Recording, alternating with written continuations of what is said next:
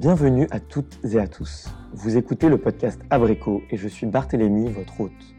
Abricot est une conversation avec des femmes inspirantes pour leur demander leurs secrets afin de réussir leur vie professionnelle et personnelle. L'interview de Mounia qui arrive est le second épisode d'une série de 12 opus. Si le format vous plaît, j'en réaliserai plein d'autres, alors le meilleur moyen de m'aider à continuer est tout simplement de me laisser votre avis sur iTunes, Apple Podcast ou SoundCloud, ou tout simplement votre application de podcast préférée. Mounia est venture capitaliste. En d'autres termes, elle cherche des entreprises très jeunes, mais ayant un très fort potentiel de croissance, afin d'investir et de les accompagner et de les aider à grossir. On est des gentils financiers, dit-elle. Au travers de cet épisode, nous avons parlé de son métier, bien sûr, mais aussi de l'association Girls in Tech qu'elle avait co-créée avec son amie Roxane Varsa. L'association s'appelle aujourd'hui Starter et aide les jeunes femmes qui souhaitent s'orienter dans les métiers de la tech. Plus tard, on a discuté de MeToo et du scandale qui a touché les investisseurs de la Silicon Valley au même moment que l'affaire Weinstein. Pour terminer sur une note plus joyeuse, Mounia nous parle de relations longues puisqu'elle a rencontré son mari alors qu'elle n'était encore qu'en prépa. Je vous souhaite une très bonne écoute. Bonjour Mounia. Bonjour. Merci beaucoup d'avoir accepté cette interview. Bah, merci à toi de m'avoir invité, ça me fait plaisir. écoute, je suis triplement euh, content de te recevoir aujourd'hui. La première, c'est parce qu'on est dans un lieu magnifique, l'hôtel Le Grand Amour, qu'on va remercier parce qu'on est dans un cadre assez, euh, assez exceptionnel. La deuxième raison, c'était euh, que qu'en travaillant sur cette interview, j'ai découvert à quel point tu avais une énergie incroyable et que j'avais la chance d'avoir fait ta, ta rencontre il y a quelques mois dans un accélérateur qui s'appelle School Lab. Et enfin, la dernière raison euh, que je te disais, c'est que tu travailles dans un univers un petit peu particulier, euh, dont on ne parle pas toujours d'ailleurs, euh, et que je, dont je connaissais rien il y a deux ans. Donc là, je me sens un petit peu comme un petit écolier qui fait sa rentrée des classes. Et donc, tu vas pouvoir peut-être me tester, ou je vais peut-être pouvoir tester un petit peu les, ma connaissance sur ton domaine. Et d'ailleurs, est-ce que pour ceux qui ne connaissent pas, est-ce que tu pourrais présenter ton métier, qui tu fais du capital risque, et nous expliquer un petit peu ce que tu fais actuellement. Ok. Euh, alors, le capital risque, euh, c'est une branche de la finance euh, qui consiste à investir dans les, sociétés les plus jeunes.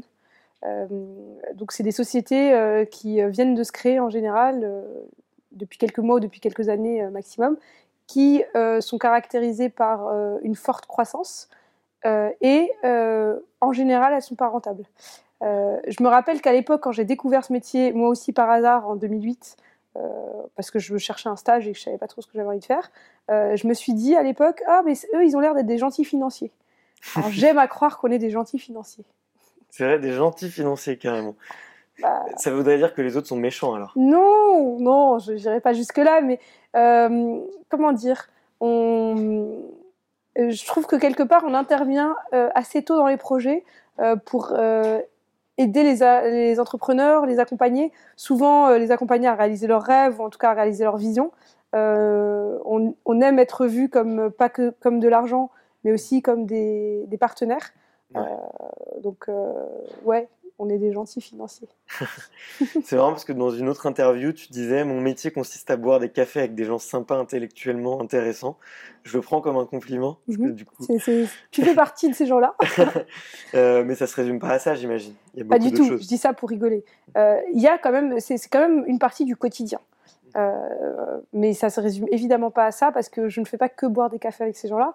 Euh, je suis quand même dans un rôle où je dois identifier et sélectionner les projets qu'on a envie de financer. Euh, et là, justement, c'est peut-être un peu le côté euh, schizophrénique du VC, qui d'un côté euh, est sympa et, rencontre les entrepreneurs, etc. Et puis à la fin, il a quand même un avis qui parfois peut être violent pour les entrepreneurs, de dire je ne financerai pas ton projet parce que je ne crois pas à ton équipe, je ne crois pas à ton marché, ou, ou, les deux. Donc, c'est pas que le côté sympa, c'est ça que je veux dire. Il y a quand même, ça met pas une certaine pression, parce que justement, des fois, tu peux avoir dans certains cas un peu la, vie de certaines entreprises ou de certains projets un petit peu au bout des doigts. Est-ce que ça te. Est-ce que ça te met pas un petit peu de pression ou est-ce que ça t'attriste pas un peu Alors, il y a plein de choses qui mettent de la pression dans mon métier. Pas ça. parce que je ne sais pas si c'est de la chance ou pas, mais la plupart des entrepreneurs que je rencontre, et je pense qu'un entrepreneur par définition ne se laisse pas, enfin en tout cas ne laisse pas sa vie entre les mains d'un VC ou d'autres. C'est des gens qui sont plutôt tournés vers la solution, qui sont capables euh, dans une montagne de problèmes, de voir l'opportunité qu'il y a derrière. Euh, c'est des gens qui en général sont voilà tournés vers l'action. Donc euh, ils, ils, sont pas. Je, je, suis pas dans une. si je devais aider des gens qui étaient entre guillemets en difficulté et, et, qui étaient fragiles, j'aurais peut-être cette forme de pression. Les entrepreneurs peuvent être, peuvent avoir beaucoup de fragilité, mais c'est pas des gens fragiles, c'est des gens qui sont, en tout cas, qui ont une espèce de, de puissance et d'énergie qui, qui me dépasse. Ok. Euh, tu as découvert ce, ce, domaine, comme tu te disais tout à l'heure, juste après ton, tes études. Mm. Euh, tu dis que c'est un petit peu un coup de bol mm. qui s'est transformé en un coup de cœur. Mm-hmm. Est-ce que tu peux nous raconter un peu cette petite histoire? Parce que tu sais, nous, on aime bien les, on aime bien les coups de cœur. Bon, en fait, euh, moi, si tu veux, j'ai toujours euh, fait des, des choix d'études, etc., sans faire vraiment de choix. Euh, j'avais des bonnes notes en maths, alors on m'a dit bah vas-y fais maths sup, euh, te ferme pas de porte. Je le ouais, voilà. Enfin, pour rigoler, je dis souvent euh, le syndrome de la première de la classe. et puis une fois que tu fais que tu passes les concours, tu regardes le classement du point et, du coup la meilleure école que j'avais c'était Supélec et je suis allée à Supélec je n'étais pas du tout passionnée par euh, l'électricité. Ouais. heureusement que Supélec ne forme pas qu'à ça, mais en tout cas, euh, voilà, j'ai vraiment fait ces choix-là. Et puis par contre, euh, à 23 ans, en troisième année, bah, il a fallu que je choisisse un stade de fin d'études qui commençait quand même à, vouloir dire des choses. Et à ce moment-là, à l'époque, en 2008, la mode, c'était de faire du conseil en stratégie, de l'audit, de la finance de marché. Et, et, chacun pour des raisons différentes, je me disais, mais no way Euh, et, on a reçu une offre de stage au BDE euh, euh, en capital risque. Parce que toi, tu étais vice-présidente du BDE, il me semble. Ouais. et c'était genre j'ai regardé Capital Risque, ils expliquaient dans l'offre que non seulement il fallait un peu connaître un peu la, technologie parce que on allait financer des sociétés innovantes au niveau technologique, qu'en même temps il fallait avoir des, des rudiments de finance d'entreprise, etc. Honnêtement, j'y suis allée en me disant ça a l'air rigolo, pourquoi pas? Euh, Les gentils. Je m'étais, ouais, si, je ça. Je me dis, ils ont l'air, ça a l'air d'être de la finance sympa. Contrairement à la, enfin, en tout cas, à la perception que j'avais de la finance de marché, où je me disais, euh, ça me parlait pas, en tout cas. Euh, je suis allée à l'entretien sans vraiment savoir à quoi m'attendre. Je, me rappelle qu'une heure avant, j'ai regardé la page Wikipédia de Capital Risk, donc pour te dire à quel point j'étais préparée. heureusement, à l'époque, c'était pas encore autant la mode, donc j'ai j'avais pas beaucoup de concurrence peut-être, je sais pas. Mmh. Euh, et, ça a été un, coup de foudre euh, à partir du moment où j'ai commencé dans ce métier. Euh, j'ai vraiment été portée et, notamment par justement l'énergie de ces entrepreneurs. je dis souvent que c'est un métier ou en tout cas un écosystème antidépresseur justement parce que ces entrepreneurs sont, sont tout le temps tournés vers des solutions, ils essaient toujours de, de, résoudre des problèmes et, et, ils se plaignent finalement pas. Ouais. Donc c'est super cool de bosser avec des gens comme ça. Et, euh, et d'ailleurs, c'était c'est en 2008 que tu as, que as découvert euh, ce métier-là. Mhm. Il y a eu une grosse crise quand même qui, qui a touché euh, l'économie à ce moment-là. Est-ce que ça se ressentait quand tu es, es arrivé ou est-ce que tu as senti qu'il y avait le... Ouais. Alors moi j'ai eu une chance qui, en gros dans la vie, il faut vachement s'écouter et il faut même écouter les parties de soi qu'on pense moins bonnes entre guillemets, parce que pour le coup j'ai été, j'ai trouvé du boulot en, à l'été 2008 et la crise a démarré, euh, je me souviens un peu, euh, plutôt en septembre 2008. Donc euh, je suis passée vraiment ras des fesses. et, et, et, là où je dis que j'ai de la chance, c'est que à la base, j'avais décidé un an avant de faire une césure, avant de faire ma troisième année. Et, à l'époque, je voulais faire une césure en audit. J'avais trouvé un stage chez KPMG. Et à la dernière minute, j'ai eu la flemme. Je me suis dit, ah non, ça me fait chier en fait d'aller bosser l'année prochaine. et j'ai appelé KPMG pour annuler et pour dire finalement, je ne vais pas faire de césure. je suis désolée. Et ça a été la meilleure euh, chose en fait, parce que pour le coup, mes petits camarades qui ont fait des césures ou qui sont allés plus longtemps à l'étranger ou quoi, ils sont arrivés en plein dans la crise. Alors personne n'est mort, hein, mais ils ont mis euh, beaucoup plus de temps à trouver du boulot euh, et ils ont eu moins de choix. alors que moi, pour le coup, entre temps, j'avais trouvé ce que je voulais faire. j'ai pu trouver un poste en VC. donc, vive ma paresse. une éloge à la paresse, c'est rare, mais c'est beau. Il y a aussi une autre chose, c'était. Bon, alors on peut dire que l'écosystème s'est un petit peu féminisé mhm. depuis. et beaucoup plus, on en parle beaucoup plus, c'est plus à la mode. Mais à l'époque, il y avait peu de femmes, il me semble. J'ai essayé d'en chercher, j'en ai trouvé peu, qui faisaient ton métier à l'époque. Est-ce que ça a été pas un petit peu difficile pour une jeune étudiante qui vient de sortir fraîchement d'école, de Supélec, et euh, de rentrer dans ce domaine euh, assez masculin finalement? Alors, j'utiliserai pas le mot difficile, euh, parce que j'en avais pas du tout conscience. Je me rendais pas compte justement de, des impacts que pouvait avoir sur moi le, manque de féminisation de mon métier, mais de, du monde du travail, en tout cas en général dans certains secteurs. parce que déjà, j'ai toujours été en fait dans un écosystème assez masculin. J'ai fait des études d'ingénieur. Euh, en maths sup, je pense que sur 35 élèves, on devait être 8 filles. je me rappelle que le premier jour à Supélec, en amphi, euh, je me suis un peu levée un moment dans l'amphi pour me demander s'il n'y avait pas une autre salle pour les filles. Parce que j'en voyais pas comme ça. Je me suis dit, mais ça se trouve. Euh, donc, donc ça m'a pas surprise plus que ça. c'est plutôt en commençant à travailler que j'ai pris conscience petit à petit des effets que ça pouvait avoir en fait, des, stéréotypes qu'on avait tout en tête, euh, du fait qu'on n'ait pas de modèle entre guillemets euh, féminin auquel se référer.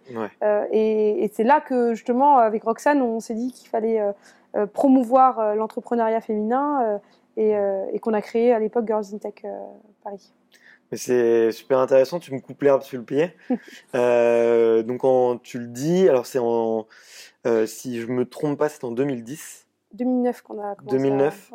Vous croisez avec Roxane et voilà, euh, vous lancez une, un, une super, un super organisme. C'est une association, il me semble. C'est une asso. Ouais. ouais. Est-ce que tu peux nous raconter le, le la genèse de, de, cette histoire et de ce projet?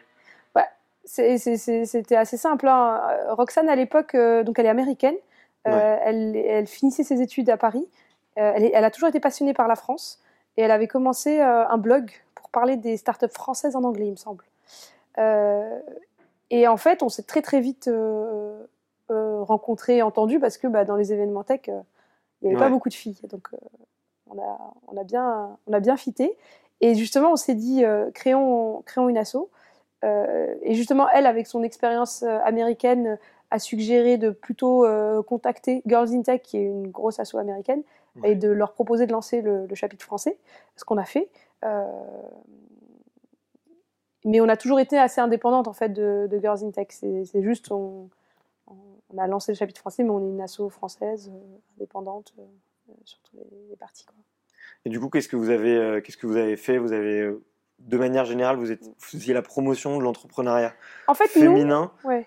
Mais quelle était le, la vision sur long terme et quelle est toujours, La vision profonde, et elle n'a pas beaucoup changé, c'est de dire on n'est pas là pour. Euh, enfin, en tout cas, c'est notre vision et il y a sûrement plein de gens euh, qui vont pas être d'accord, mais on n'est pas forcément là pour euh, se battre pour des droits ou pour le coup, nos, grands-mères ou nos mères ont, eu ce combat. On les remercie. nous, ce qui nous semble le plus prioritaire, c'est vraiment d'inspirer les jeunes filles, de leur montrer des modèles, de se battre contre l'autocensure et contre les, idées que nous-mêmes filles on a intériorisées, que toute la société a intériorisées, mais, mais les filles aussi. Et, pour faire ça, on s'est dit qu'un moyen simple, c'était de mettre en lumière, de mettre en valeur euh, les parcours féminins qui pouvaient inspirer euh, d'autres personnes.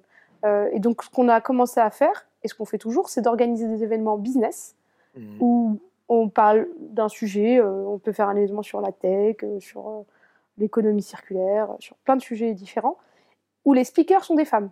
Nos événements sont toujours ouverts à tous, et en général, il y a bien 40 à 50% de, de mecs. Euh, ils sont gratuits. On trouve toujours le moyen de faire des événements euh, qui sont gratuits pour tout le monde. Euh, et, c'est juste ça qu'on fait, en fait. C'est juste de mettre des femmes on stage.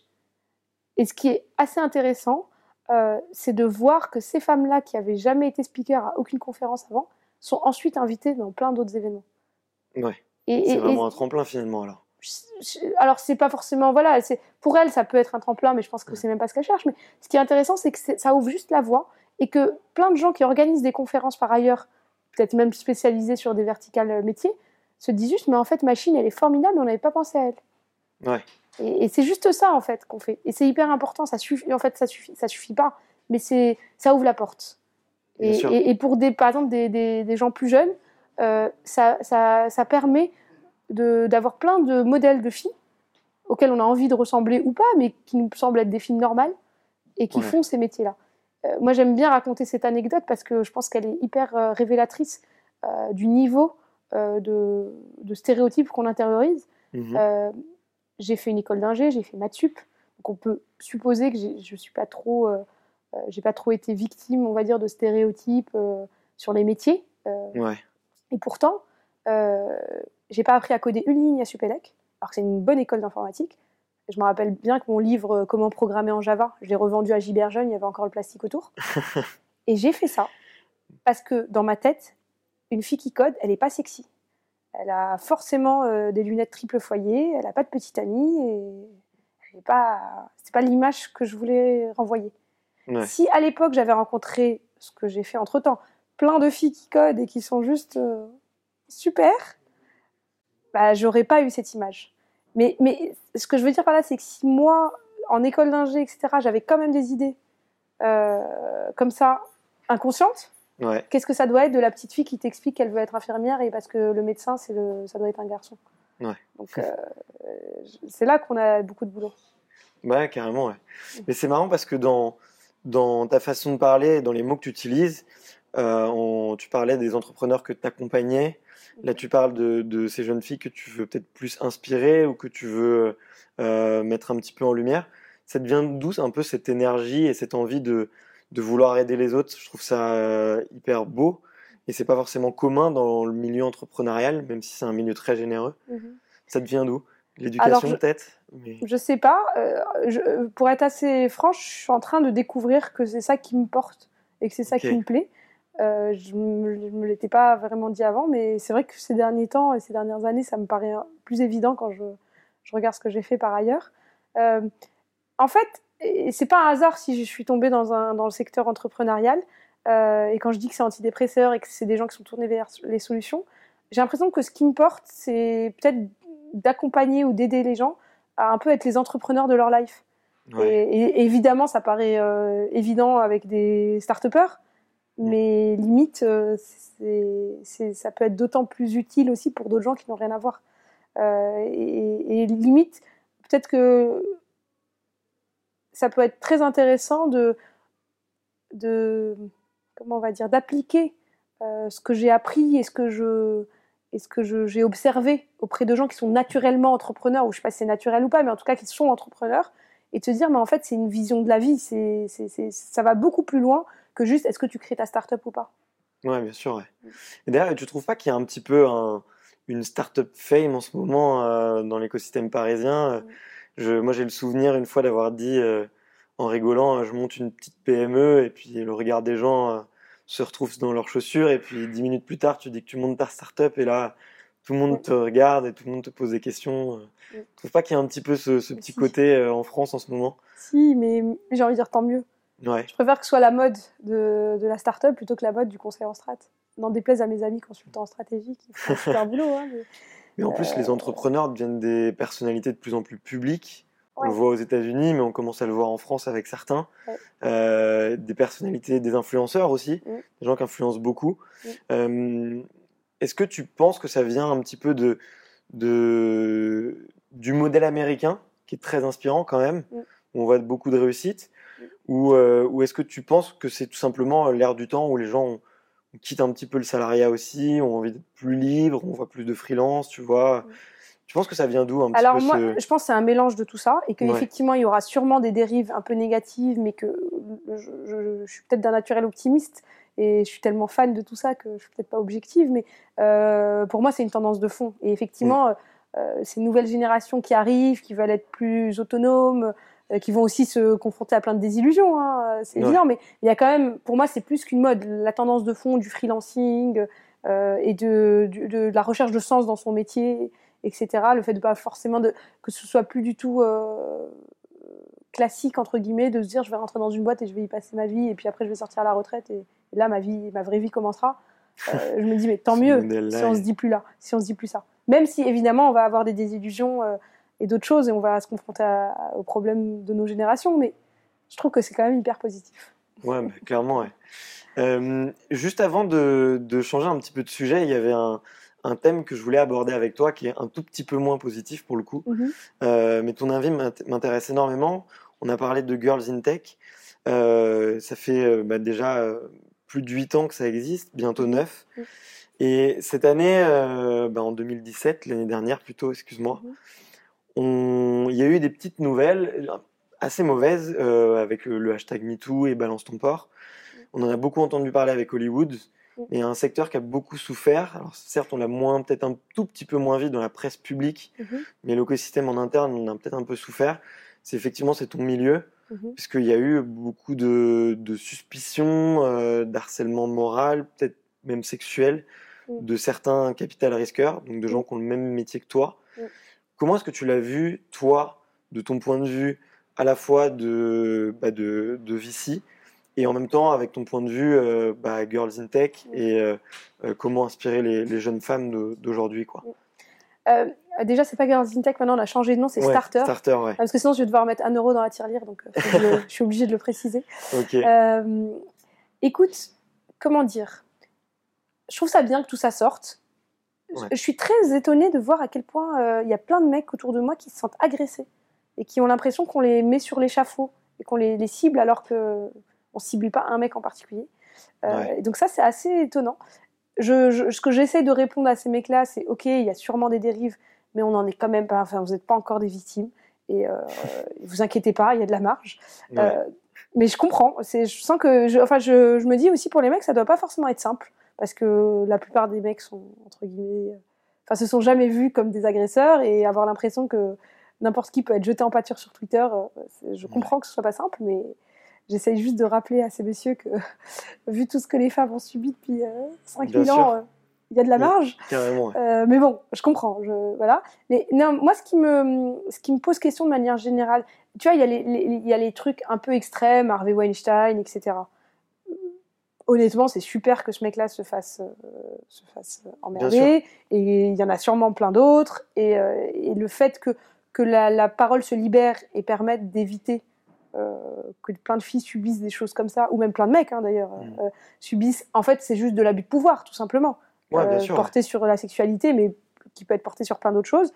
donc, le fait que la parole se libère et que l'abus de pouvoir soit évité, c'est super. Mais tous les mecs sont pas des Harvey Weinstein, pas du tout. C'est quand même, on va dire que c'est des malades. Il y a une minorité de malades. Par contre, ce que j'ai trouvé d'autant plus intéressant, c'est, je sais pas si tu as suivi ça, euh, le patron de Minute Buzz qui met sur son Facebook, euh, euh, mhm. il a voulu faire le chevalier blanc. Et je suis sûre qu'il est parti d'un bon sentiment. Mais il a mis, j'ai pas suivi toute l'histoire, mais moi, en tout cas, la lecture que j'ai eue, c'est il a mis un truc de ouais, c'est trop bien que les filles maintenant se libèrent, machin, mais concrètement, on fait quoi pour changer la situation? Il a voulu faire le, chevalier blanc. Et une fille lui a répondu, en plus une blogueuse, d'après ce que je comprends, qui est un peu connue, lui a dit mais c'est toi qui me dis ça, toi qui m'as plaqué contre un mur à une soirée, qui m'a obligé à t'embrasser. Donc il mm. était passé pour un con. Ah, il, a raté une occasion de se taire. Et en fait, ça, pour moi, c'est beaucoup plus intéressant parce que je suis sûre que s'il avait pensé qu'il avait eu un comportement déviant, il aurait jamais posté ça. Donc clairement, il était de bonne foi. Ouais. Il pensait pas lui qu'il avait fait un truc déviant. Il pensait peut-être qu'il rigolait ou je sais pas trop ce qu'il s'est dit. J'ai pas, j'ai pas les détails. Pour moi, ça c'est beaucoup plus intéressant parce que euh, je pense qu'il y a que la plupart des, des mecs et même la plupart des filles on est tous les jours témoins ou acteurs de situations qui en fait sont pas normales, mhm. mais on les a tellement intériorisées qu'elles nous paraissent normales. Et que du coup, on se sent pas du tout euh, euh, coupable. Et, du coup, je comprends pourquoi il y a plein de mecs qui peut-être se sentent agressés par euh, ce mouvement. Bah, moi, je, vais peut-être te donner un point de vue de mec mhm. qui a beaucoup réfléchi sur la question. Mhm. Jacques, d'un côté, tu as un peu l'image très transposée par les médias et très américaine de l'homme un peu viril, dur, le cow-boy, tu vois, le héros euh, mm. un peu dur qui doit euh, ne rien montrer et du coup même dans cette séduction doit être un vrai euh, un, vrai dur quoi. Mm-hmm. Et à côté tu as la loi, tu vois, et, finalement on te montre un modèle qui est pas du tout en accord avec ce qu'on veut actuellement, je pense. Mm. et du coup, bah, il n'y a pas de limite. Et tu te dis, ah bah en fait, la limite, je l'ai peut-être touché plein de fois où des fois j'ai un petit peu euh, abusé parce que euh, on apprend aux garçons de toujours un peu forcer la main, mm. euh, d'être toujours un petit peu des forceurs, tu mm. vois, où en tant qu'entrepreneur, tu vois, on te dit souvent fonce et puis. Fais les trucs et tu t'excuseras après. Je mm. sais pas si tu. Oui, euh, On te l'apprend souvent dans l'entrepreneuriat, en tout cas dans tous les bouquins de business, on te dit euh, ne demande pas la permission, tu fais les choses et. Et donc, tu vois, tu as un peu ce double modèle qui est hyper euh, schizophrène et qui est ambidextre. Et du coup, je pense tu as plein de mecs qui se disent, qui, qui vont mettre beaucoup de temps avant de prendre du recul et se dire, OK, ça, ça c'est bien ce que j'ai fait, ce que j'ai c'est hyper intéressant ce que tu dis. Et justement, je pense qu'il faut faire très attention à justement pas mettre les mecs euh, en accusation, parce que les filles aussi, en fait, les filles aussi, peut-être quelque part, elles attendent que le mec fonce. Enfin, on a tous intériorisé plein de choses. Euh, et, donc, il faudrait vraiment faire hyper gaffe à pas justement dire c'est de votre faute les mecs, vous vous comportez mal, parce que pour moi c'est beaucoup plus complexe que ça. Et, et, tu touches un point euh, très intéressant de dire on nous a tous en tout cas les médias ou l'histoire, la mythologie euh, sociale de tout le monde euh, nous a mis des modèles en tête qui sont peut-être pas ce qu'il faut faire maintenant euh, et qui sont finalement pas si respectueux de ça, de l'égalité homme-femme. Mais en fait, on les a tous en nous. Bah, alors, pour un truc, une note plus humoristique, mais qui révèle bien ça, c'est l'humoriste Haroun. Je sais pas si tu vois qui c'est. Ouais, ouais, si je vois. Et il a, fait, il a fait une petite sortie sur ça en disant bah, que lui, il était un peu perdu parce que la dernière fois, il était en boîte avec un pote à lui euh, qu'il y a une fille qui dansait toute seule, que son pote y va, il commence à, se coller à elle. Donc lui, Haroun, lui dit non mais arrête, t'es en train de, la harceler. Sauf que là, la fille, elle se tourne, elle l'embrasse, et puis là, il se fait harceler toute la soirée. et c'est hyper drôle, en fait. on est tous perdus. comme tu dis, on est tous un peu schizophrènes entre des modèles peut-être qui étaient euh, peu respectueux et anciens, mais en même temps qui, sont nos codes, et euh, notre envie à tous d'être beaucoup plus respectueux, etc. Et le problème, c'est que si on, on, règle ça en s'affrontant, en disant les mecs sont méchants, les filles sont des victimes, mais on, règle que un millième du problème. Ouais, clairement. On l'a dit tout à l'heure, le, ton métier, le métier de VC euh, et de capital risqueur, c'est beaucoup, euh, beaucoup féminisé. Euh, est-ce que tu trouves que ça se ressent dans les boîtes dans lesquelles on investit moi, je sais que toi, tu as fait euh, Live Mentor notamment, mhm. qui est une boîte dans l'éducation. Mhm. Est-ce que tu trouves que ça se ressent ou commence à se retourner vers euh, des, des, entreprises qui ont plus un, un petit peu plus d'impact positif pour la société?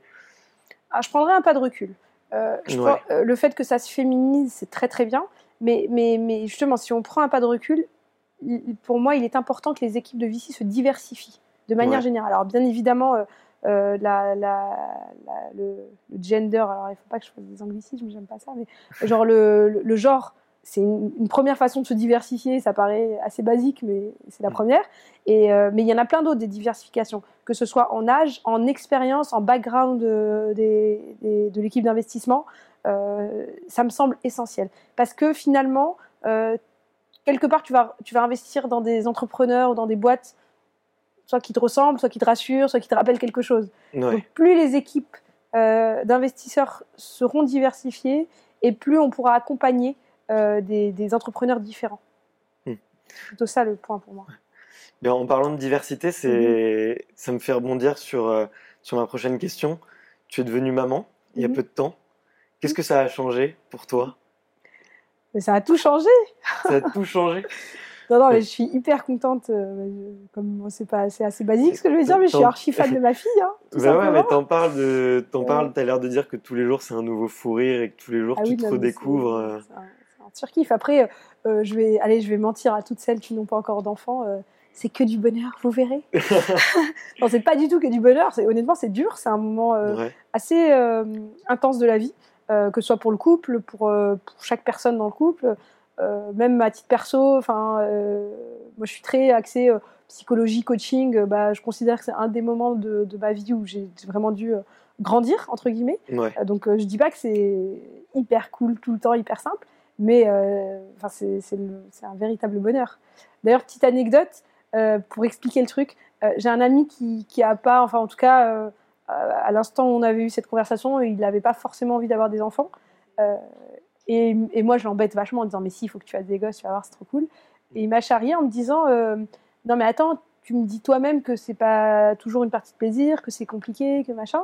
Euh, ça me donne pas forcément envie. Et en fait, je lui ai fait faire le parallèle avec sa boîte. Il est entrepreneur. Et je lui ai dit Bah, ta boîte, c'est hyper dur. pour le coup, en plus, euh, ils sont passés par des moments hyper compliqués. J'ai dit, c'est l'enfer, tu bosses comme un fou, et puis c'est juste hyper dur. Il me dit oui. Je dis, et pourtant, tu changerais ça pour rien au monde. Il me dit non. J'ai dit, bah, multiplie ça par un million et tu comprendras. Mais c'est une très belle métaphore, je trouve. Parce bah que moi aussi, je suis, ben, je suis papa, moi, depuis 4 ans maintenant. Ouais. Et, euh, et c'est vrai que moi, ça m'a donné énormément confiance en moi. De me dire, euh, je vais. Euh, euh, finalement, si, si j'arrive à être papa et si j'arrive à être un père digne, je peux aussi monter une boîte. Et c'est à ce moment-là que j'ai monté ma première boîte. Et mhm. même si après, bah, des fois, tu as des échecs, effectivement, tu le dis, c'est dur. Mais euh, ça t'apprend tellement de choses et ça te fait tellement prendre confiance en toi que euh, j'ai l'impression d'être sur un petit nuage depuis que, depuis que je suis papa. Donc, c'est, tu vois, tu encourages beaucoup, je trouve, et les entrepreneurs, en tout cas, peut-être, et les autres à, à se tourner vers la paternité. en tout cas, s'ils veulent, hein, mais et c'est pas un hasard, c'est les start euh, les start et les start disent souvent mon bébé pour parler de leur boîte. ah, bah carrément, ouais. Et du coup, euh, quand je te proposais de venir faire une interview pour Abricot, tu me disais que tu te sentais pas spécialement légitime euh, avec les sites de rencontres, tu étais même un peu opposé, il me semble, mmh. parce que tu avais rencontré ton homme très tôt, mmh. à 18 ans, tu m'as dit. Euh, tu nous racontes un petit peu l'histoire? Bah, Non, mais alors juste pour dire. Oui, il n'y a rien de pas racontable, c'est pas le sujet. Mais euh, déjà pour revenir sur je me suis pas senti légitime, c'est juste je me suis dit bah euh, peut-être que quelqu'un qui, enfin, qui a déjà trouvé l'amour depuis longtemps, enfin, va être moins audible pour des gens qui cherchent entre guillemets l'amour. Enfin, pour rigoler, mais souvent quand, je, quand je donne des conseils à mes copines du genre bah, tel mec attends, attends avant de le rappeler ou réponds-lui ça moi-même, je leur dis, non mais attendez, je suis pas sur le marché depuis tellement longtemps, euh, peut-être que les us et coutumes ont changé. Ouais, mais tu vois, c'est un petit peu comme avec Girls in Tech, tu vois, tu peux inspirer starter. de, starter, pardon, excuse-moi, je vais refaire le, je vais refaire le lapsus. Euh, tu vois, c'est un petit peu comme avec Starter où bah, des, tu peux inspirer d'autres gens avec ton expérience et, et c'est pas parce que euh, tu ne le vis plus actuellement que tu n'es pas passé par là avant, quoi. C'est exactement ce que tu m'as expliqué gentiment et qui a fait que je me suis dit, mais ouais, je vais y aller en fait à ce podcast. et du coup alors? Euh, Bah non, mais moi mon mec j'ai rencontré en prépa. Ok. Euh, et alors qu'est-ce que je peux raconter de rigolo? Bah oui, en fait euh, je l'ai vu dans le métro la première fois. Physiquement, il correspondait pas du tout à, à l'image que j'avais, enfin à mes idéaux de l'époque. et je savais pas qu'il allait être dans ma classe ni rien. C'était un mec dans le métro. À l'époque, il y avait des dreads. Je trouve ça horrible, les dreads. Heureusement, il les a plus depuis. Mais, à l'époque, j'avais trouvé ça beau, du coup. Et j'ai, honnêtement, j'ai eu un coup, de un coup de foudre. Genre, mon cœur a fait boum. Enfin, ça peut paraître euh, hyper gnangnan, mais j'ai vraiment eu un coup de foudre sans savoir qui était ce mec, ni rien. Euh, et en fait, on se retrouve dans la même classe. Euh, et, les 15 premiers jours, on était hyper potes et tout, mais il correspondait effectivement pas à, ce que je m'étais imaginé être l'amour. Et du coup, je m'étais même dit, bah non, en fait, ça va être mon pote. Mais pas du tout. Et, euh, et, en fait, on est sortis ensemble au bout de 15 jours. Et, euh, et toute la classe, tous nos potes nous ont avoué après que la classe avait fait des paris en mode ça durera jamais, euh, c'est trop rapide, c'est n'importe quoi. Ok, peut-être la pression du boulot ou. Non, je pense honnêtement, enfin après lui, il pourra aussi raconter son truc, mais moi ça a été un vrai coup de foot de dingue et c'est et honnêtement, et d'ailleurs ça c'est intéressant, on s'est mis ensemble très tôt. Euh, et ça ne veut pas dire que justement, enfin là, ça fait faire 14 ans qu'on est ensemble. Bien évidemment qu'on a eu des moments euh, plus ou moins euh, up and down, et c'est normal. Mm. et pour moi, il y a quand même un, élément qui est essentiel. Je ne sais pas si je vais être avec lui jusqu'à la fin de mes jours. Un, parce que ça dépend pas que de moi. Mm. Ça se trouve, je vais rentrer à la maison et il va me dire ciao. Je crois pas, j'espère pas. On ne le souhaite pas du tout. Hein. non, non, mais voilà. Donc, je, moi, j'aime pas prédire l'avenir. Par contre, honnêtement, j'ai une je pense que c'est le grand amour de ma vie.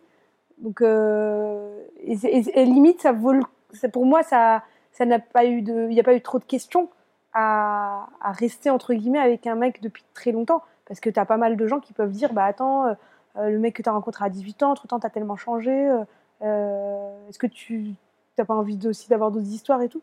Et en fait, la question, elle se pose pas à partir du moment où c'est un grand amour. Ouais. En fait, je dis ça parce que il s'est quand on était en école, tu as pas mal de gens qui vont à l'étranger.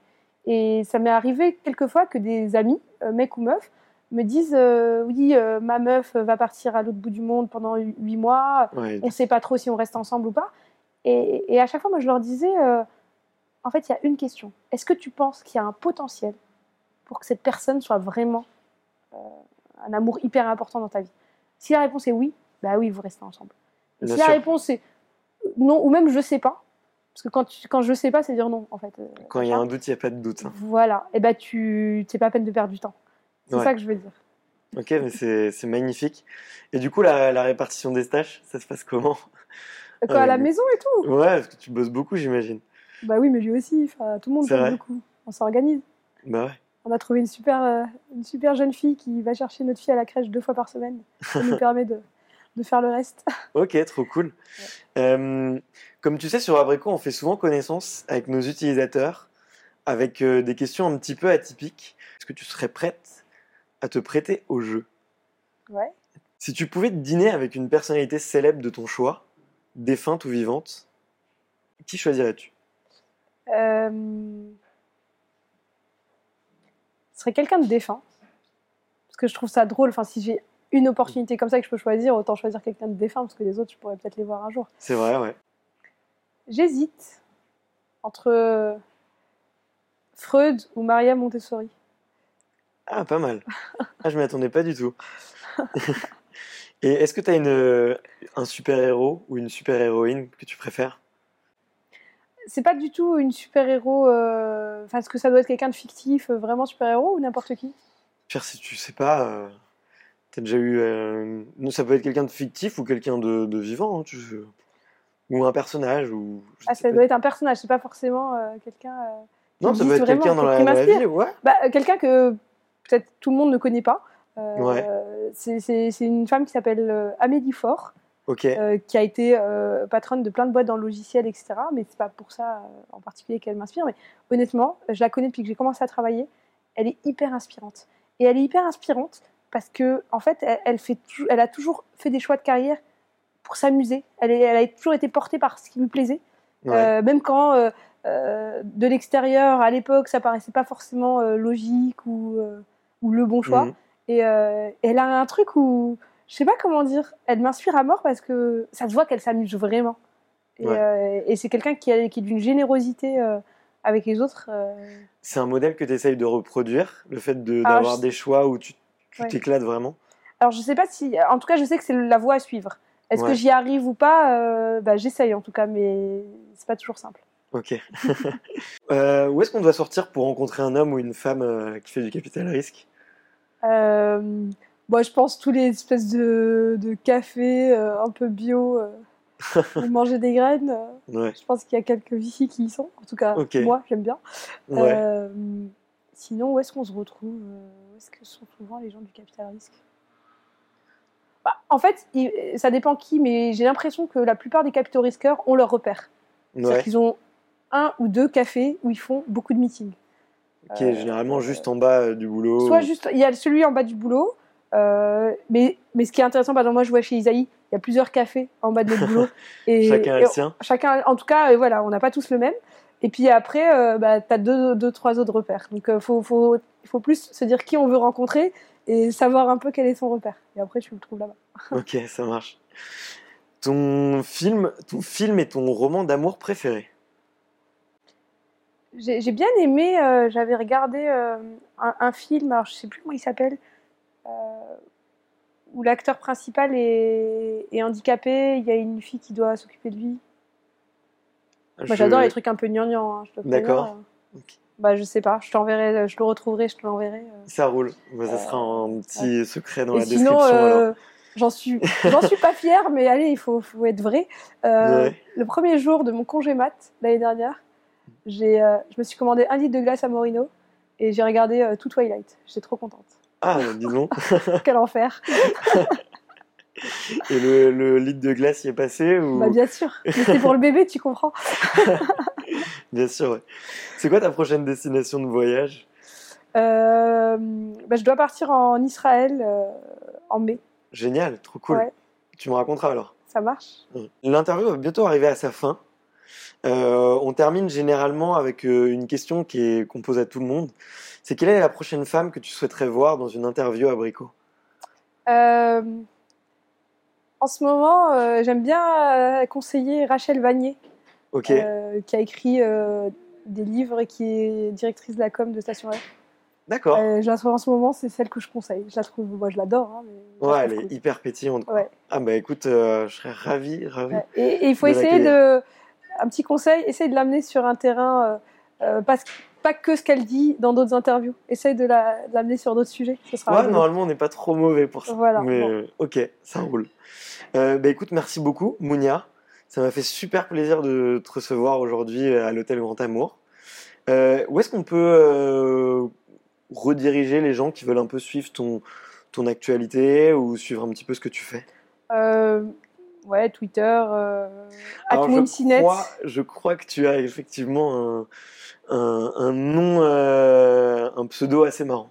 Moumsinet, Moumsinet. Il est trop chou. Tu l'as depuis longtemps, non? Depuis toujours. Ok. Bon, bah, trop euh, top. Je mettrai, euh, bah, je mettrai le lien euh, du coup dans la description. Euh, merci beaucoup encore. Merci à toi. À bientôt. Au revoir. Salut.